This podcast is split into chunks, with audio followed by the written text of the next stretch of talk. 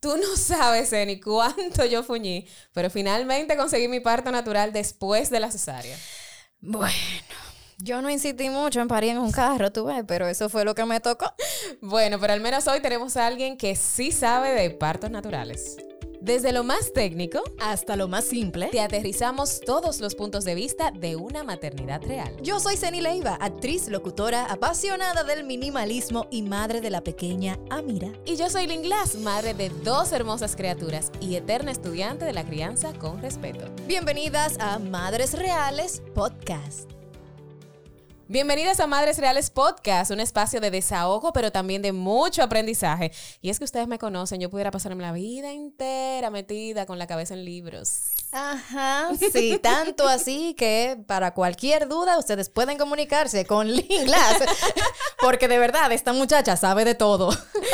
Pero hoy vamos a hablar de algo donde sí vamos a necesitar ayuda, porque aunque sabemos, eh, también hay mucha... y la necesitamos. y la necesitamos, hay mucha ignorancia en el tema, hay muchas dudas, hay muchos tabúes alrededor del parto natural. El parto natural, porque ¿por qué no puede ser más fácil si natural? ¿Por qué tan temido? Es como la historia de terror. Parto, ay, mija, tú ¡Ay!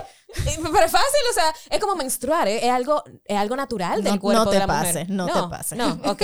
Bueno, pues hoy realmente vamos a recibir a Sari Méndez. Ella ha sido la salvación de muchas madres reales, yo incluida, en este mar de cesáreas que vivimos en República Dominicana. Les cuento un poco sobre ella. Ella es dula de parto y posparto certificada, dula de parto vaginal después de cesárea, o conocido por sus siglas en inglés VIVAC. Es certificada entrenadora prenatal, partera tradicional y entrenadora por Spinning Babies. Esa página maravillosa que te pone posición por aquí, posición por allá, que si te pone boca abajo para que el bebé se posicione. Me encanta Spinning Baby. ¿Qué más? ¿Qué más, Eni? Bueno, ella nos asistió a ti y a mí, más o menos. A ti, full. A mí no llegó a tiempo, pero no, fue su culpa, no fue su culpa. Tengo que admitirlo. Eh, Sari, ¿cómo estás? Bienvenida. Qué bueno tener de la chica del cabello de colores. ahora, ahora, ahora está azul. Cuando ustedes escuchen este podcast, no sabemos de Mañana qué no sabremos. Depende del humor del día. Depende del humor. Pero Sari también es madre. Tú eres madre de tres niños en la tierra, once en el cielo. Más adelante o en otro episodio también hablaremos sobre eso. Pero me encanta, Sari, porque no es solamente que tú has estudiado, que tú eh, te certificaste en alguito. No, no, no. Es que tú eres la matatana de los partos naturales. O sea, quien no pare natural contigo es porque de verdad no quiso. Porque tus estadísticas de tus clientas está por encima de un 95, 98%, ¿verdad? Sí, realmente este, este año estamos por 80, 88, 90%. ¡Yay! Y bueno, que ha sido un año por la pandemia con todo y, toda la cosa. que ha sido. Buenísimo. Sari, ¿por qué no es más fácil la cosa? O sea, si es natural, ¿qué es lo que pasa? Vamos a empezar con decir una frase que me encanta muchísimo. El parto es un evento natural que raramente necesita una intervención médica, no una intervención médica que necesita que se raramente sucede natural. esto va a estar picante. Con eso todo, es un evento natural, o sea, al igual como lloramos, vomitamos, menstruamos, hacemos ah, pipí. ¿Cómo menstruamos? Es lo mismo. Ajá. Sí, es natural, pero no es igual de fácil tampoco. Ah, no, no, no, no, no, no, A eso, a eso es lo que voy, o sea, no, me lo pinte como un cachupo que no lo es. No, fácil no. Mira, yo era la que decía, de que yo voy a parir natural porque con los dolores que a mí me dan, eso no es nada, una contracción no va a hacer nada. Eh, no, no, no. Sari, ¿te ha pegado con muchos doctores? No, porque creo que mi carácter no me permite eso. Pero me ha dado mucho deseo. Como los lapicitos con gomitas. Y sí, sí, sí, o sea, que estamos hablando de que aquí hay eh, mucha negligencia médica en ese sentido. Negligencia no podemos decir porque no hay algo que actúen de mala forma. Pero sí hay violencia obstétrica, sí hay maltrato en sentido general, sí la mujer está por debajo de los intereses de todo el mundo. Nosotros no tenemos voz alguna durante el parto, para nada. Las decisiones de nosotras se vuelven nada. Y todos en También basado en la ignorancia, porque tampoco tenemos los conocimientos en general eh, de cómo debería funcionar y nos llevamos mucho de la opinión del profesional en el área. Claro, lo que pasa es que esto lleva un matiz de que responsabilidad y educación van de la mano. O sea, si tú te educas, igualmente tienes que ser responsable de tus decisiones. O sea, nada más queremos tomar la decisión, pero no queremos tomar la responsabilidad. Ay, si yo quiero tener un parto vaginal y yo quiero tener mi parto y voy a tener mi parto y mi médico va a trabajar conmigo en mi parto. Ok, pero tú estás dispuesta a correr con esa responsabilidad que conlleva un parto. Tú vas a llevar lo que esto, cuando el médico te diga a ti, cualquier cosa que pase es tu responsabilidad, pero le anoto que es responsable usted en todo momento. Wow, Sari. Pero ahí es cuando, cuando muchas personas escuchan la, la palabra o la oración violencia obstétrica, se están imaginando que es que te están violentando de manera física. Sí. Pero ya con decirte, tú tienes que tomar responsabilidad. Eso es, eh, tú no vas a parir, po- o por ejemplo que te sugestionen. Eso, eso entraría como... Eso está tipificado dentro de la violencia obstétrica, realmente. y eso pasa mucho. Eso pasa bastante. Aunque los médicos se molesten, pasa demasiado. Y el tema con esto Y también. ojo, no estamos generalizando, ¿eh? Porque No, también claro, hay ginecólogos que Claro. son pro natural, que son excelentes. Sí. Ajá. Eh, entonces. seguimos. Dije algo malo. No, no, para nada. Eh, lo, lo bueno es que también no, no- nos categorizan a nosotros como parto nazi. No, no es eso. O sea, es que yo apoyo a la mamá que quiere una cesárea. Yo soy la primera abanderada. abanderada. Si tú lo tomaste, una decisión informada y tú te das la razón de por qué tú quieres irte una cesárea. Óyeme, yo voy a ser la primera que te voy a aplaudir. Te voy a educar para eso, para que te vaya con tu cesárea bien educada. Ahora, basada en el miedo, no es justo. O sea, esto estamos llegando al punto de que es injusto lo que está sucediendo con nosotras aquí. ¿Qué cosas tú, tú escuchas más de tus, de tus clientas que le han dicho que no son realmente eh, características o razones válidas para tener un- una cesárea? Mira, la primera que creo que lo oímos a diario es las vueltas de cordón. Y Ujú. realmente el 40% de los bebés nace con una vuelta que no se vio en sonografía. Eso es lo curioso del caso. Mis ojos han visto cinco vueltas de cordón en un parto vaginal. Wow. que se dio sin ningún problema. Lo otro es lo de las 40 semanas. Ah, que la placenta no es suficiente. Ok, entonces la placenta funciona hasta las 39 semanas y 5 días, las 40 semanas se apaga. O sea, ¿qué es esto? El- un embarazo normal dura hasta las 42 semanas.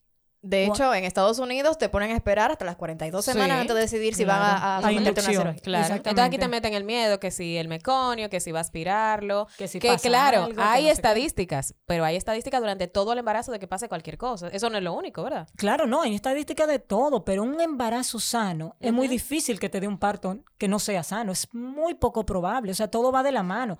Claro que estamos hablando de embarazos de bajo riesgo. Claro. mujeres sin ningún tipo de complicación. O sea, claro, yo no te voy a decir, sí, vete a París cuando tú tienes una, una presión vuelta loca o Claro. cuando tienes una, un azúcar que no se ha controlado. No, claro está. Todo controlado te va a dar un parto muy tranquilo.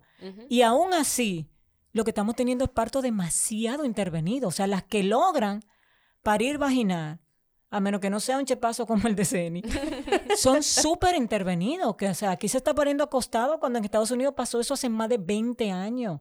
Aquí tenemos monitores fijos todavía. Ojo, yo no soy médico, por si acaso. Eh, monitores fijos para una mamá acostada tirándose en la luz. Imagínate lo que pasa a contracciones acostada todo el tiempo. Ay, No, no. eh, yo quiero hacer el aclarando, no eres médico, pero tienes toda la validez de hablar de parto natural. O sea, tienes, o sea, si al- tú no es que tú hiciste un certificado, una certificación de seis meses, es que tú tienes mucho aval para, para hablar sobre esto. Y eres partera, o sea, Sí. eh, eres dula, posparto, prepar, o sea, tú tienes validez para hablar sobre eso y por eso te trajimos a, a este espacio. No, claro, y el tema de la partería va a traer su asunto. O sea, yo espero que esto en algún momento esté ahí, no solamente por mí, sino por los que vienen detrás. O sea, a nivel de Latinoamérica, las parteras están teniendo un boom grandísimo. La OMS declaró las enfermeras obstétricas o parteras como las salvadoras del parto vaginal. Y aquí ni siquiera se habla, y fue este año, ¿verdad? Que coincidió con la pandemia. Pero aquí ni se menciona la figura de la, de la enfermera obstétrica, la obstetriz o las parteras. No se menciona nada en ese aspecto. Sin embargo, somos las mujeres que podemos estar encima del parto. No somos jamás en la vida competencia de los médicos como no quieren ver. Pero nosotros sí tenemos algo que es lo que lamentablemente los tetras no han visto, es que nosotros conocemos el parto desde afuera y el parto sano. O sea, yo tengo siempre mi, mi pega con, con un doctor en específico, que ya le tengo a chelcha. O sea, con, con la famosa línea por aquel, que Ah, yo le he demostrado ya muchas veces que sí funciona y él todavía al último parto lo creyó. Bueno, recientemente con, con nuestra querida Cristal eh, de Moya, y, y ustedes lo publicaron. O sea, Sí, lo digo porque, porque fue Claro. algo público que, tú- que lo publicaron, que tú lo dijiste, ellos estando todavía en la casa, y cuando llegaron, vio, vio que sí. Pero ok, lo- yo estoy perdida con la línea esa. Que, que- la línea, ¿cómo es? Morada. Púrpura, Púrpura, morada. eso tú ves, mismo. lo, lo técnico se apodera de mí a veces. Exacto. Eh, eh, explícamelo como si yo fuera una niña de 5 años. Ok, por el descenso del bebé en la, dentro de la pelvis, hay una falta de irrigación sanguínea, para explicártelo más Ajá. fácil. Y se va subiendo una marca morada, una línea morada desde el orificio del ano hasta donde empieza el coxis. Ok. Cada que va subiendo un centímetro, un centímetro, un centímetro. Cuando termina son 10 centímetros. Ok. Ta, ta, ta, cinco deditos son 10 Entonces no hay centímetros. que hacer tacto. No hay que hacer Wow. tacto. Pero eso es una cosa grande. Pero los médicos no lo creen porque no es avalado científicamente, aunque ya hay un estudio que sí lo avala de 400 mujeres que se hicieron y el 95% acertó. Ok. Entonces, sí es válido. A este médico, que es el único que he tenido confianza, así como hacer, ya van dos partos en que le demuestro. Ok, te la llevo de nueve. Tiene nueve. No, yo lo voy a hacer. Tiene nueve, al tacto. Nueve. Que se queda callado mirándome. Mira, a mí me encantó porque eh, eh, Sari que asistió a mi parto eh, ahora en febrero, eh, el año pasado en febrero. Ay, Dios, que ya, ya, imagínate tú, ya te acabó el año. Eh, a mí me pasó que cuando yo, eh, creo que, cuando es cuando uno llega a los 7, 8 centímetros, que Ajá. te da como náusea, Ajá. y yo le digo, Sari, Sari, búscame, búscame algo que, que, que vomitaba arriba, y Sari, son 8 centímetros. Ella se emocionó, y yo, que me voy a vomitar, y ella, que estoy emocionada porque son 8 centímetros. Y yo, ok, ok. y efectivamente, efectivamente. 8 para 9 es básico. O sea, nueve. Es ver los pies también. ¿Qué médico se pone a ver los pies? ¿En serio? ¿Qué se descubren los pies? ¿Cómo es la cosa? La mujer a los 6 centímetros, los pies empieza a subir como que le quemara el piso, empieza a ponerse de, cucli- de, de empinada. ¿En a los 7 serio? centímetros abre queriendo hacer cuclilla, a los 8 se agacha con cada contracción. Porque es natural. Es Simple como- observación. Yo te- sí, yo no me acuerdo de nada de eso. Yo no sé qué fue lo que yo hice. No, así ¿y que- ¿Cómo te iba a hacer cuclilla adentro de un carro? Obviamente. No, no, te pero por ejemplo, cuando estabas mencionando de que a quién se le ocurre acostar a una, eh, em, una mujer que está en labor de parto, eh, de una vez yo me transporté a ese momento, yo no me podía sentar. O sea, eso No. de, de- yo no me podía sentar. Es que Alex me decía, oye, tienes que sentarte, ponerle el cinturón. de-". Es que no puedo, no puedo. Yo tuve que irme arrodillada, abrazando el, la- el espaldar del asiento. Claro. No podía. Es una cuclilla, Entonces, una posición natural. Si yo naturalmente no podía, yo no me quiero imaginar eh, teniendo esos dolores que me obliguen a acostarme. O sea, no, no. Claro. Ahora, ahora lo pienso y es como que, ok, tengo miedo. No, y hace sentido, porque como que la gravedad debe hacer su trabajo para abajo, no, Lógico. no, no horizontal. Entonces, una pregunta, Sari, ¿por qué es que en República Dominicana las cesáreas son como, es como... Mira, yo no le quiero decir para nada y no quiero nunca que ninguna madre real que esté del otro lado del micrófono piense que de este lado estamos satanizando las cesáreas. No es así. Las cesáreas salvan vidas. Las cesáreas eh, han sido un procedimiento que han venido para salvar muchos nacimientos y muchas vidas. Perfecto, hasta ahí estamos bien. Ahora, hay muchas cesáreas innecesarias. Muchísimo. Somos el país número uno en Latinoamérica. En el mundo. En el mundo. ¿Por qué? ¿Qué es lo que está pasando? ¿Es algo sistémico? ¿Es ¿Qué, qué, a tu entender, tu, tu experiencia, qué es lo que está pasando? Mira, el sistema no está ayudando, no ayuda. Eh, y segundo, la prisa. Yo creo que la misma prisa que traen, los médicos tienen una prisa constante de acelerar los procesos. O sea, ah, bueno, ok, yo tuve un parto que le dijeron, ah, bien, llegaste, tienes 6 centímetros con contracciones buenísimas, vamos a romperte bolsa. ¿Por qué? Exacto. ¿Por qué hay que romperle bolsa? ¿Por qué no hay que esperar simplemente que el cuerpo va a llegar un momento en que esa bolsa se va a romper sola? Entonces después se preocupan porque tiene un dolor insoportable. Claro que va a tener un dolor insoportable. Rompiste la línea que llevaba el parto tranquilo. O sea, nosotros tenemos hormonas para eso. Tenemos hormonas que van a provocar las contracciones, como vamos a tener endorfinas que nos van a ayudar a regular ese dolor, a que ese dolor pueda. Pero si tú esa línea la rompes con una intervención, empieza una cascada. ¿Y qué pasa con esa mamá que le rompen bolsa? Que el dolor va a ser insoportable y va a pedir anestesia. Y tal vez ya no la quiera, pero tú tienes un anestesiólogo rodando. Ujú. O te van a decir la típica frase que la detesto cuando un médico la dice. No hay por qué sufrir. Pero ¿por qué estamos ligando dolor y sufrimiento? ¿Por qué? Yo sé que culturalmente los ligamos, vamos juntos, va muy de la mano, pero dolor y sufrimiento no es verdad que es lo mismo. O sea, yo he tenido mamá, comparto sin dolor alguno, sin dolor alguno, Bueno, Dios de entregarla. Wow. pero de llegar a la clínica con 8 centímetros muy tranquilas, y fue ahora en la eh, pandemia. Sari, Sara, Eh, Sara wow. de Moya. Ajá. eh, ay, perdón. Pe- bueno, ustedes saben que todavía estoy en Pregnant Brain y, y que estoy... Ajá. Pero esta chica, ella parió literalmente... Ella estaba tirando selfie y tirándose... Y ella iba poniendo 8 centímetros, Sí, sí, 9 sí. centímetros.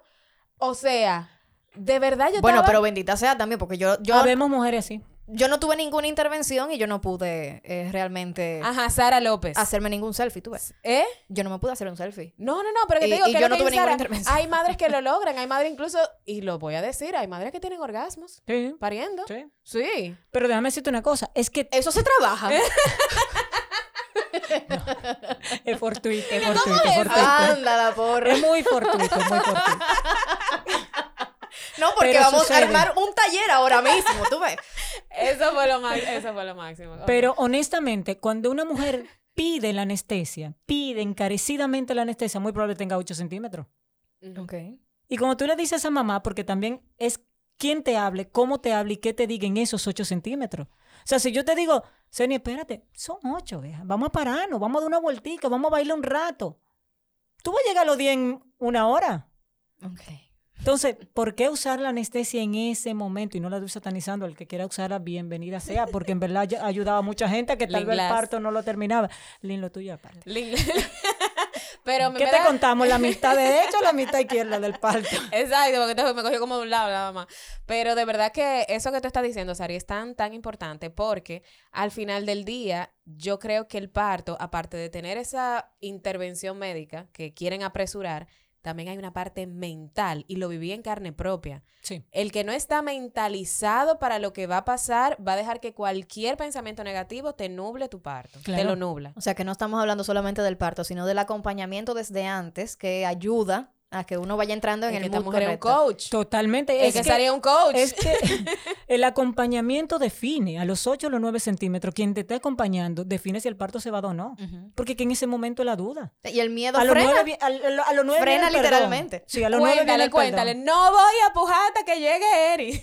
Esa Si. Eri no está aquí, no pujo. No pujo. Y, se- y me Y paré. de- no, de verdad no. Wow. Se le Se me pararon pararon las contracciones. contracciones. Hasta que Eri no subió, me agarró la mano. Y la no- doctora Nina atacando, que sí, que venga. Ella no va a parir hasta que Eri no venga. Yo lo tranquila, mismo. no, tranquila, ella que no no va a a parir. Wow. Sí, sí, es, es muy mental, es muy mental. Muy. todo, entra todo en juego. Dentro, Pero del, en- dentro del propio parto natural y considerando que todas la, todo el panorama está positivo, no hay ningún tipo de riesgo eh, visible, aún así no pueden existir riesgos, Muy pocos. muy pocos. Muy pocos. ¿Por qué? riesgos. O sea, por ejemplo, si, si de repente las mujeres empiezan a, a optar más por esta, eh, este parto natural, incluso fuera de la clínica, eh, me imagino que existirán temores, porque como quiera que sea, sobre todo las primerizas, es algo totalmente desconocido y... Pero y- realmente el miedo es siempre, es aprendido. O sea, el miedo que le tenemos al parto es aprendido. Es lo que Hollywood nos enseña. Es el grito que nos enseñan las películas y, lo, y los programas de, de qué espera eso. Y los libros de esos mismos, que no son la mejor lectura. Ese tipo de libro lo que nos enseña, ese tipo de película, lo que nos enseña la mamá que grita, que llora, que se rasca la pared y que, que insulta al marido. Ese es el parto que todas conocemos. Sí. Los partos que yo conozco, lo que veo en casa, no son así. Wow. Los partos que yo conozco son muy callados. Los ¿Qué? partos que yo conozco son muy tranquilos, que fueran súper aburridos en televisión. O sea, yo creo que, no sé si alguien lo vio, yo creo, yo sé que es No No, de. Dula no son mercadeables pero esos el, partos. el No vendieron parto de una, de una jirafa, creo que fue en el zoológico de Nueva York, que lo, lo tiraron en, en- en- en la web como por una semana. Yo creo que nada más fuimos la Dula y la partera lo que nos tiramos el parto. Y enterito. Así, es súper tranquilo. Pero ¿qué O existe? sea, como se hizo el bebé, es, es como debe de salir. Ese es el, es el punto. La Ah. forma en que el bebé se hizo, así mismo debería salir. ¿Y cómo se hizo? Tranquilo, solos, caliente y oscuro. Esos son los cuatro pilares del parto. Y entonces, algo que hay en el parto libre, de por decirlo clínica. así. Claro. Tú tienes que tener libertad de movimiento, que es lo que no tenemos. No nos están dejando movernos en el parto. O sea, tú encuentras una enfermera que diga que no, que te tienes que sentar que el bebé se te va a salir. ¿Cómo se sale un bebé? Eso es imposible. que una cabeza se salga y nadie se dé cuenta. Jesús, magnífica. Entonces, ¿por qué, Sari? ¿Por qué que no meten tanto miedo? Yo creo que también hay algo generacional. ¿Será que la generación anterior a nosotros tuvo tanta... Generacional, cultural, Ajá. económico, Claro. hay un negocio Sí, de por medio también. No, y, y a veces el médico ve mal cuando hablamos del negocio de la cesárea, pero es el negocio de la medicina. Oye, vamos a ponernos del punto de vista mercadológico, que es mi carrera también. Cuando tú dices que un doctor tiene que parar su consulta Por algo no planificado, o sea, su consulta se va a pique. Claro. Se va a pique totalmente ese día, económicamente hablando. No es rentable tal vez un parto, Pero eso es sencillo. Y de verdad, sin ánimo de ofensa a nadie. Sabíamos que el parto era así desde que nos metimos en la universidad. Yo sabía que el parto era así cuando decidí estudiar dula y estudiar partera. Yo sabía que yo me iba a perder los cumpleaños de mis hijos, que me lo he perdido. El mío, el de mi esposo. Yo sabía que el 24 no me toca como no me va a tocar este año. Muy probable. O el 31 no me iba a tocar con mi familia. Pero yo lo sabía, el parto no ha cambiado ayer ni antes de ayer. Entonces no me puedes decir ahora que esto es por el tiempo o que yo me tengo que ir de vacaciones o que yo no puedo. Simplemente hay dos ramas del, del ámbito de la mujer, ginecología y obstetricia, pero aquí lo tenemos juntos. ¿Y cuál es la diferencia? Esa no me la sé. El ginecólogo se encarga de todo lo de la mujer, el obstetra del embarazo y parto. Aquí no tenemos médicos solamente obstetra. Es verdad. Entonces las mujeres también nos, nos, heredamos el médico. Lo que te funciona a ti tal vez no me funcione a mí. Tranquilo como eso. Desen el chance. El médico pro parto va a agarrar a una mujer hasta en el último día. Eso te iba a preguntar. ¿Cómo, cómo puede saber una, una madre real que un médico es pro parto o no? Hay, hay cositas. El instinto es lo primero. todas lo sabemos. Todas lo sabemos en el fondo. De verdad, tal vez no lo queremos admitir, pero las conversaciones se va dando. tú, tú entiendes cuál es la connotación eh, a la hora de sugerirte cosas. claro, y sobre todo cuando no se toma el tiempo en explicarte. O sea, tú consultes tu tiempo para preguntar lo que tú quieras como tú quieres y él tiene que tomarse el tiempo. Un médico que te diga yo llego hasta la 40 semana, corre, porque proparto no es. O sea, un médico que te diga que por una vuelta de cordón hace, eh, hace cesárea, te vas. Si un médico dice yo hago parto, corre, porque el parto lo hacemos nosotras, no ellos. Entonces son como que tipsitos que uno tiene que ir leyendo entre líneas, que te va a dar la idea, como que este tal vez no es lo que me dé. Y tan simple, no voy a denigrar la clase médica. Pero si vamos a un restaurante ese pobre camarero te trae un rojo en vez del refresco negro aquel, óyeme, no le da propina, lo sube en las redes, le dice a todo el mundo que no vaya, sin embargo, el médico hace con nosotros lo que quiera. Y no solamente el ginecólogo a nivel general, y le pagamos y mucho. Entonces, el y, nos da miedo decir que un médico el día antes de tu parto te diga que tú no vas a parir, que ese bebé no va a salir por ahí, que ese bebé no está encajado, que te dé una orden para hacerte una cesárea el otro día porque tú no vas a parir. Es que tienes que meterte en tu cabeza y mentalizarte que tú no vas a parir. Y, que deje los caprichos, ¿eh? que deje el capricho, el capricho claro. Entonces, qué fuerte es que esa madre el día antes de su parto, en vez de acostarse tranquila con su hija, con su esposa, a ver una película tranquila, se acueste dando gritos dando grito el día antes de su parto. Y eso no se dice, las mujeres no lo dicen abiertamente. Y eso es algo, eso es violentar tus derechos, es violentar tus sentimientos, tus deseos. Y eso es algo muy feo. Y que cuando ese doctor llegue, a tu parto, se para el parto y se te paren las contracciones, porque es tanto lo que tú no querías verle la cara a ese hombre. True story. Sí, sí. Cualquier parecido con la realidad es la pura mujeres, Las mujeres creen que no. El simple hecho de temerle a tu médico no te va a poner de parto que ya tú le temes. Si tú le, te, si tú no te sientes segura, no es que la adrenalina somos animales, que se nos olvide esa parte, somos mamíferos, somos animales. O sea, si no nos sentimos en un ambiente seguro, lo cual muchas de las clínicas, y más en el momento de la pandemia, muchas clínicas no están ofreciendo seguridad en el parto. ¿Y quién te da seguridad? Tu marido. ¿Quién te da seguridad? Tal vez una dula. Tú tienes que tener un equipo de parto. Y si lamentablemente ese equipo de parto no puede ir contigo a la clínica, pero está en tu casa, empieza a trabajar desde la casa. Llegamos con ocho, con nueve, lo ideal. ¿Qué tan importante, Sari, es ese grupo de apoyo para, para lograr ese, esa meta de tener tu parto natural? Fundamental y te tomo a ti como ejemplo. O sea, ¿qué pasó el día antes de la cesárea? Simplemente te dije, vamos a hacer la paz con ese proceso. Vamos a hacer la paz. Y llorate todo lo que había que llorar y desahogate todo lo que había que desahogar. ¿Qué pasó después? Empezaron la contracción. Siete y media de la mañana. Wow. y es tanto lo que yo tenía en mi mente que yo ya no iba a parir, porque eso fue lo que me tenía en mi mente, que yo tenía contracciones cada cinco minutos y yo no me creía que estaba de parto. Así es. A ese punto. Mira, yo, yo pienso en eso.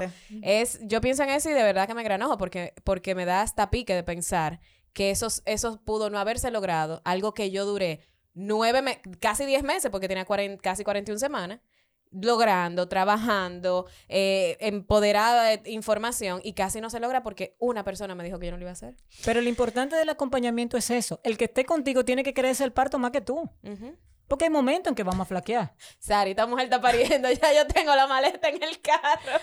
pero dijo, No sé tú, pero yo creo que está pariendo. Yo, yo estoy en creer también que sí, por los gritos. Lo fuerte es que yo me acababa de acostar de un parto. O sea, Sí. llegué a las 3 de un parto y a las 8 salí contigo. Sí, sí. Pero, verdad, pero es pero eso, el que te acompaña tiene que creer que el parto es posible igual. La, adre- la adrenalina se pega, igual que la oxitocina.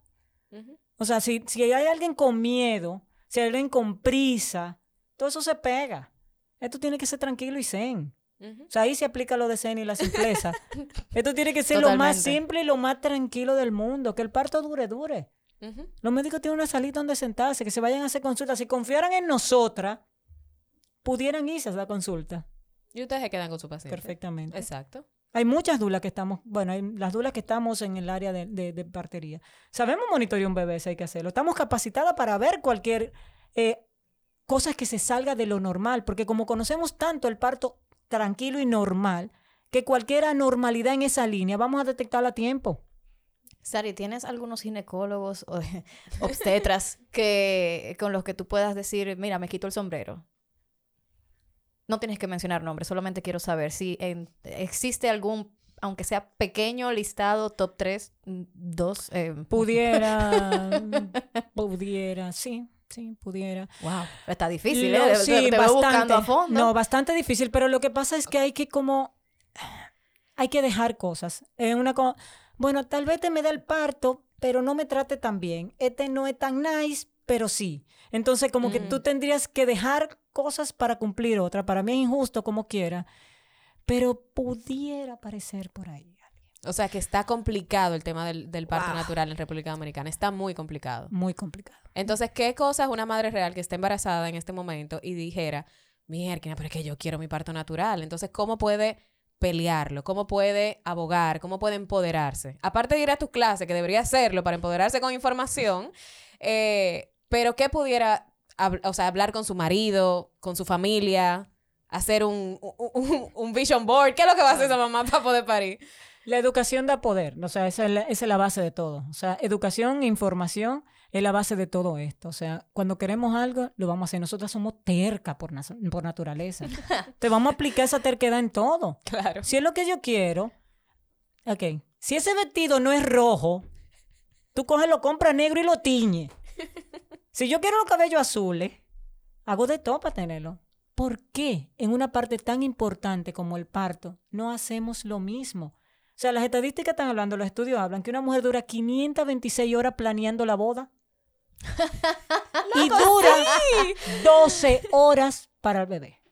12 horas. Wow. Que es lo más importante, realmente es lo más importante de tu vida. Aplicamos 12 horas para saber sobre el parto. Entonces, información importante, acompañamiento importante. Yo diría que agregaría segunda opinión, porque también uno puede estar un poco viciado con lo que te dice tu doctor y tener la confianza porque es quien te ha atendido desde siempre Claro.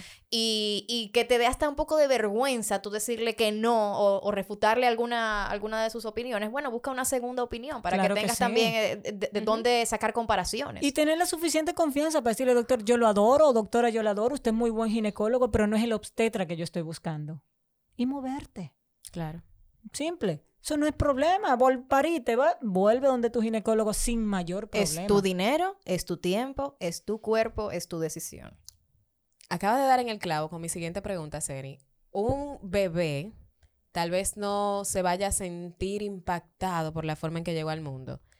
¿Sí o no, Sari?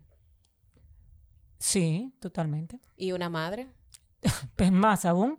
Te lo pregunto porque muchas personas dicen, es que cesárea o parto natural, eso no importa, Claro. pero sé que hay estadísticas No, claro. de el trauma que le puede causar a una madre la forma en que su bebé llegó al mundo. Totalmente. Lo que, lo que contaba ahorita y era dura eso. mucho en sanarse. De la mamá que llegó muy tranquila a una clínica X de esta, 8 centímetros conmigo, estaba acompañada conmigo desde su casa, 8 centímetros, la dejé en la puerta del preparto con 8 centímetros, acabamos de hacer meditación. O sea, imagínense el nivel de tranquilidad.